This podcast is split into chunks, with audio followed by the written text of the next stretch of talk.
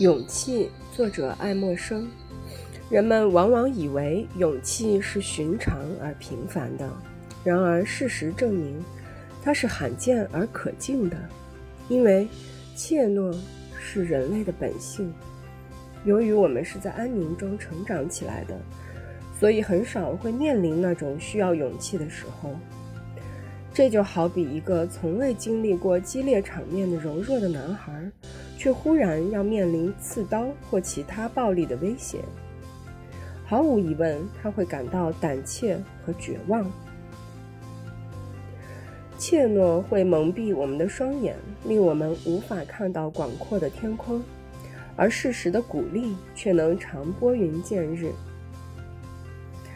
科尔律治在英国海军服役期间有过这样一段轶事：十四岁那年，他随亚历山大伯爵远征，当身配步枪列队袭击敌人的船只时，他害怕的连膝盖都在不停地颤抖。他说：“就在我将要昏厥倒地的时候，伯爵抓住了我的手，轻声地对我说道：‘勇敢点儿，我的伙计，你很快就会恢复的。’”我第一次时也和你一样的害怕，那简直就像是天使在同我说话。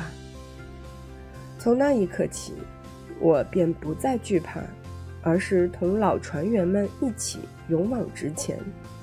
我不敢想象，假如在那一刻他不是鼓励我，而是嘲笑或者呵斥我，我会变成什么样子。当孩子面临楼梯的台阶、燃烧的火炉或者飞驰的汽车时，就如同战士们面临着枪炮和伏兵一样，他们会感到自己身处危险之中。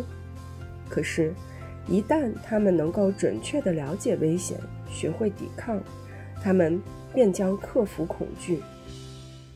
正如老练的马夫知道如何去平稳地驾驭马匹一样。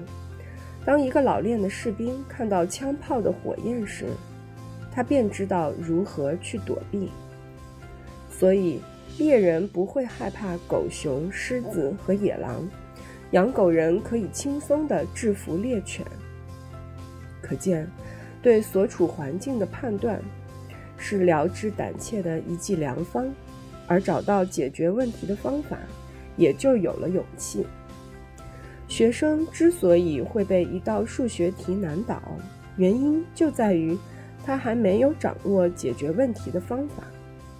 一旦领悟了其中的奥妙，他就会像阿基米德那样令人叹服不已。勇气还在于信念，要相信你的智力和精神并不亚于那些你所崇拜的人。很多时候。